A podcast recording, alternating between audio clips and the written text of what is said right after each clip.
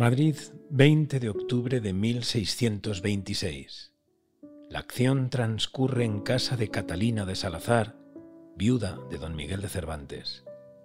Ella tiene 61 años y está a punto de firmar su segundo testamento. Ya intuye el final de su vida. Su salud está quebrada y le cuesta salir de la cama. Nadie la acompaña en sus últimos días, pero le queda la memoria.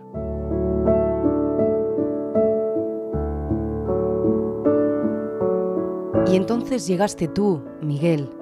Otros tantos habían llegado antes que tú de la corte a negociar con los vinos de Esquivias, pero tú no eras como los otros.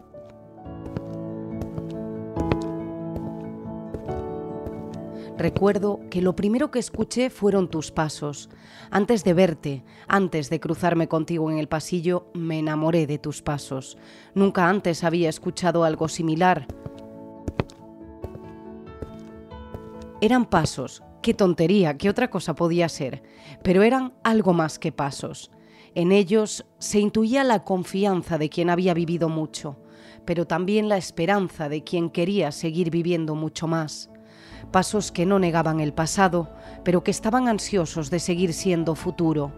Eran pasos firmes, que no soberbios, pasos inquietos, que no nerviosos, pasos prácticos, cortos y al mismo tiempo pasos que te prometían largas travesías, viajes nunca imaginados. Te haces cargo de la vida que le hubiera esperado en Esquivias a una joven que era capaz de pensar así al oír los pasos de un hombre entrando en su casa. Y luego sentí la necesidad de verte, y luego te busqué porque quería. Necesitaba saber cómo era la cara de aquellos pasos, el cuerpo de aquellos pasos, la sonrisa de aquellos pasos, porque ya entonces sabía que esos pasos solo podían ser de una persona con la risa fácil y generosa.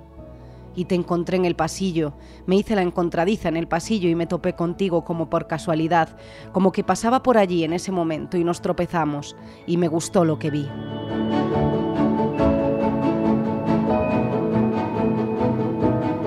Estamos aquí hoy en ABC con José Manuel Lucía Mejías, que acaba de publicar Soy Catalina de Salazar, mujer de Miguel de Cervantes, en la editorial Uso. Eh, es un monólogo dramático en la que la mujer de Cervantes, la gran mujer de su vida, toma la palabra por primera vez. ¿Cómo nace un poco la idea de este libro, José Manuel? Bueno, pues nace de esta colección, Palabras hilanderas, de la editorial Uso, que es el número 5, dirigido por Marifé Santiago Bolaños, que me propone hacer un librito, un libro, una, conversación con Cervantes. Y de pronto le propongo, bueno, ¿y por qué Cervantes? Y no Catalina de Salazar, que siempre la tenemos escondida en la sombra, la sombra de su marido. Y bueno, pues me lancé a este experimento literario que ha hecho posible que, bueno, intentar desde el siglo XXI rescatar, como bien decías, la voz de esta gran mujer que fue la mujer de Miguel de Cervantes. Y bueno, preséntanosla, que, quién es ella, qué, hace de su vida, cómo conoce a, Miguel de Cervantes. Bueno, pues de Catalina de Salazar, mm, es una esquivana, esquiviana, de, de, Esquivias, de Toledo, una mujer que seguramente ya tenía su guion escrito, como tantas mujeres en tantas épocas, eh, dentro de una familia, de un linaje, que ya le iban a contratar el matrimonio con otro linaje para aumentar las viñas o aumentar el dinero de la familia, y que tendría que haber pasado su vida casi en el anonimato. Y de pronto, en mitad de ese guion marcado, aparece Miguel de Cervantes, un agente de negocios en busca de negocios sobre el vino, y allí aparecen Esquivias, allí se conocen, allí puede o no enamorarse, yo creo que sí, pero bueno, allí en un momento dado, y deciden juntar sus vidas y así van a estar juntos hasta que en 1616 muere Miguel de Cervantes, precisamente un 22 de abril, y diez años después morirá también en Madrid Catalina de Salazar. ¿Y cuáles son los datos que sabemos de ella? ¿Qué, conocemos del personaje y qué partes de ficción en este, en este libro? Bueno, pues realmente de, ficción hay mucho porque conocemos muy poco. Eh, si de Miguel de Cervantes conocemos poco y siendo un autor al que hemos escudriñado los archivos en busca casi de cada movimiento que hizo, pues de Catalina Salazar todavía conocemos mucho menos como de cualquier mujer de la época, porque lamentablemente las mujeres en el siglo de oro, como hasta épocas no muy lejanas, no dejaban traza administrativa. Es decir, quienes firmaban los documentos no eran las mujeres, aunque pudieran estar detrás, sino que eran los hombres que estaban al frente de su familia. Entonces, de Catalina Salazar Sabemos, y gracias a los estudios que se han hecho y se ha trabajado muchísimo en los archivos de Esquivia, sobre todo Sabino de Diego, mm, que es el que más ha trabajado en este aspecto, sabemos cuándo nació, sabemos su partida de bautismo, sabemos en un momento dado cuándo se casó con Miguel alguna documentación, sobre todo un poder que le da Miguel cuando él se va como comisario real de Abastos. Sabemos que fue viuda de Miguel de Cervantes y tenemos dos testamentos suyos, o mejor dicho, hizo dos testamentos y solo conservamos uno en 1610. Y todo lo demás invención. Por eso precisamente cuando me planteé hacer este libro y darle voz a Catalina, sabía que no lo podía hacer desde el ensayo académico, que los datos eran mínimos y no podía construirse con ellos una persona y una personalidad y una, una vida como la de Catalina, y que tenía que buscar otro género. Y bueno, pues al final terminó siendo el monólogo teatral porque también tenía claro que Catalina tenía que contar su propia vida, no podía ser yo o un narrador quien contara la vida de esta mujer, sino que fuera ella la que en un momento dado dijera yo. Eh, y por eso ahí el título Soy Catalina de Salazar. Y, y, bueno, es lo que también permite la literatura. Esos lugares de sombras donde no llegan los documentos o no llegan los datos, pues podemos llegar con la ficción. Y ya que podemos elucubrar, ¿cuál crees que es la importancia de Catalina en la vida de, Cervantes y cómo marca su obra? Porque siempre se habla de que en el Quijote la presencia de la mujer es, muy potente, una mujer libre, eh, como la pastora Marcela, por ejemplo. ¿Cómo, ¿Cómo, crees que pudo marcar su, su, obra? Bueno, pues seguramente estaba ahí presente. O sea, las mujeres están muy presentes en la vida de Cervantes como en tantos otros autores, porque realmente a veces nos olvidamos la importancia de la mujer, que no tenía esa presencia administrativa, pero sí que tenía una presencia viva, diaria, cotidiana y además importante por ser esa compañera, ¿no? En este caso de Miguel de Cervantes. Em, yo me la imagino mm, una mujer muy fuerte, de mucha personalidad. a mí esa, imagen de una Catalina lánguida, una mujer casi a la sombra de su marido, que va siempre a, un paso, a dos pasos o a dos metros de él, porque no quiere ni pisarle la sombra, porque ella no lo merece, a mí no me cuadra. yo me la imagino más una mujer manchega, eh, con su personalidad, entre otras cosas porque una persona Mm, que también creo, y me lo imagino así a Miguel de Cervantes con mucha personalidad, no podría compartir toda su vida con alguien que no tuviera también una personalidad con la que en un momento dado poder comunicarse. ¿no? Entonces yo me lo imagino muy a la par, me la imagino muy crítica y muy compañera de lo que hacía Cervantes, muy, compañera en la vida, pero también en la obra, la primera lectora, de muchos de los textos que en un momento dado seguramente Cervantes la leyera y leyera delante de ella por primera vez, eh, compañera cuando él está escribiendo.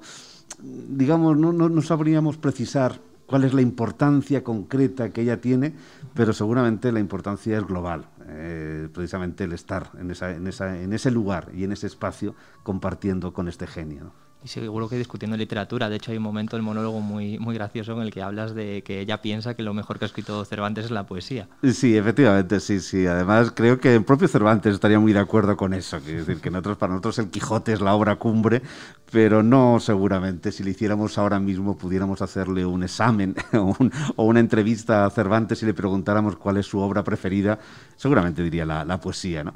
Sí, me, gusta, me gustaba además esa idea también de mm, imaginar una joven manchega de un pequeño pueblo como es Esquivies en Toledo que pasa a la corte.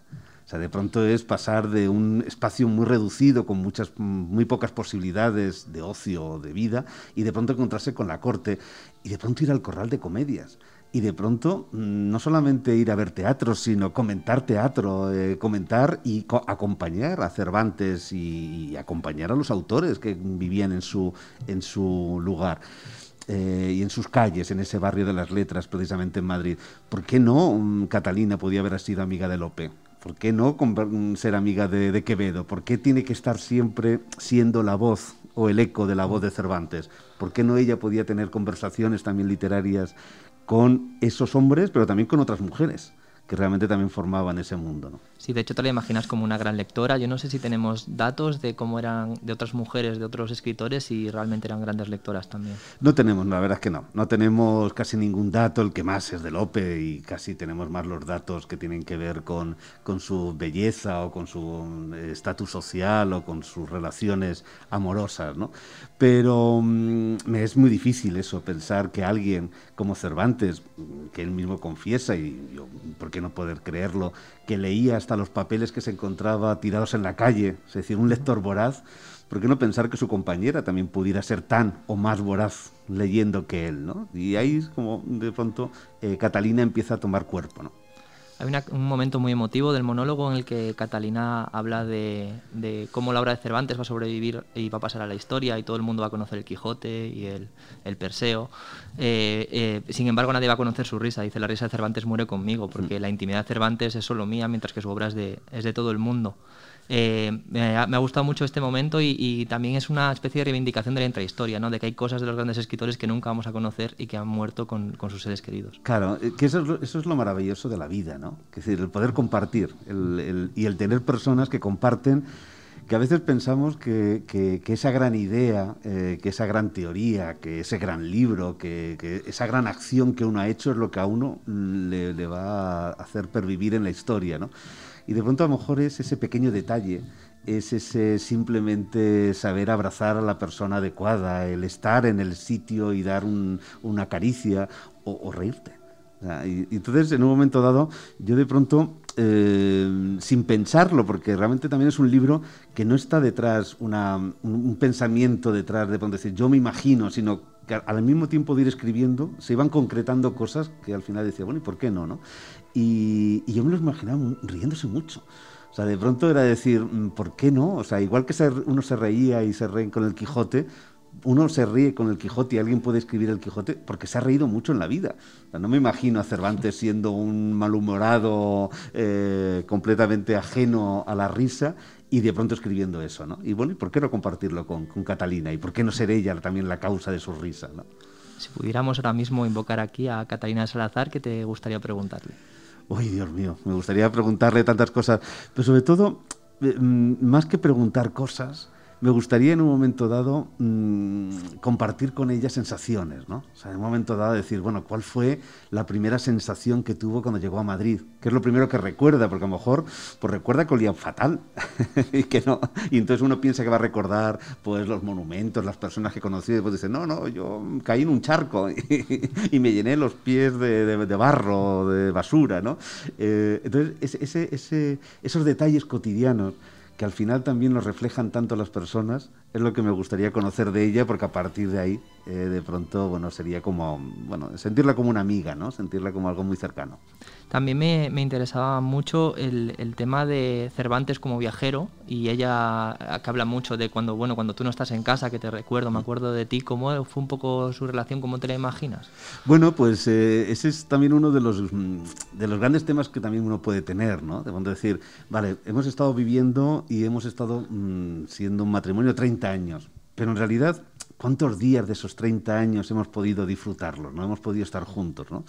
Y eso, mm, bueno, se lo puede plantear Catalina, en donde lógicamente Cervantes, sobre todo una época, tuvo que pasar largas temporadas en Sevilla y largas temporadas en el sur para ganarse la vida, pero también nos lo podemos plantear nosotros, ¿no? ¿Cuánta gente pasamos realmente con los seres queridos? ¿Cuánto pasamos con nuestra pareja? ¿Cuánto pasamos con nuestros padres?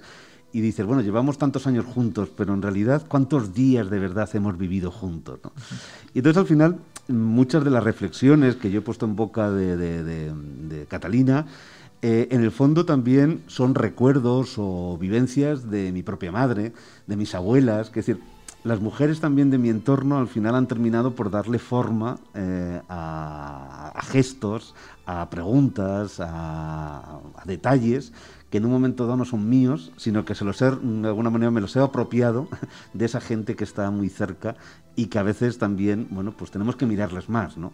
también un poco la idea es, Catalina está ahí, ha sido una sombra, pero cuántas sombras femeninas también tenemos a nuestro alrededor que están, están presentes y no sabemos nada de ellas. No sabemos nada de nuestros abuelos, de, nuestras abuelas, de nuestras madres y bueno, pues también de nuestras hermanas. Y en un momento dado preguntarles, poder escucharlas, bueno, pues darles voz, ¿no? José Manuel, muchísimas gracias por, por, acercarte aquí hasta la redacción de ABC y enhorabuena por el libro. Pues nada, un placer y sobre todo eso, que Catalina tenga su recorrido y bueno, y ahora también las hermanas de Cervantes también, o sea, todas esas mujeres maravillosas que rodearon a ese gran ser como fue también Cervantes y que nos rodean a todos nosotros cotidianamente. Muchísimas gracias. A vosotros.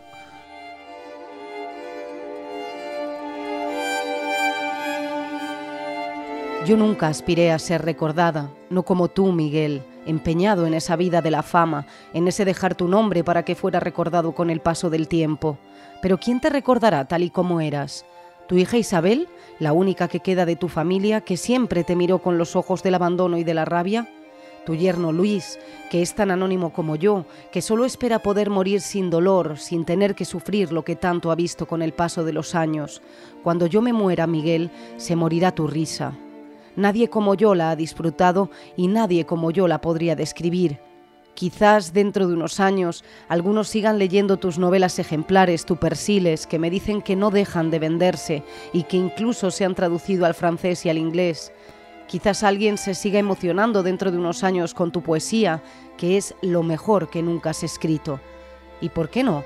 Quizás alguien seguirá alejando la melancolía y la rutina del día riéndose mientras lee tu Quijote, mientras reúne a la familia y lee en alto las aventuras de tu hidalgo manchego y de su divertido escudero. ¿Quién sabe? Pero tu risa, tus caricias, tus besos, tus abrazos, tus charlas, tus susurros, esos son míos y solo míos. Y esos no se los podré dejar a nadie. Se vendrán conmigo, con nosotros, cuando me muera. La fama podrá preservar tu nombre, pero el hombre con el que tanto amor y buena compañía he tenido, ese solo lo conozco yo, la última que queda de nuestra familia.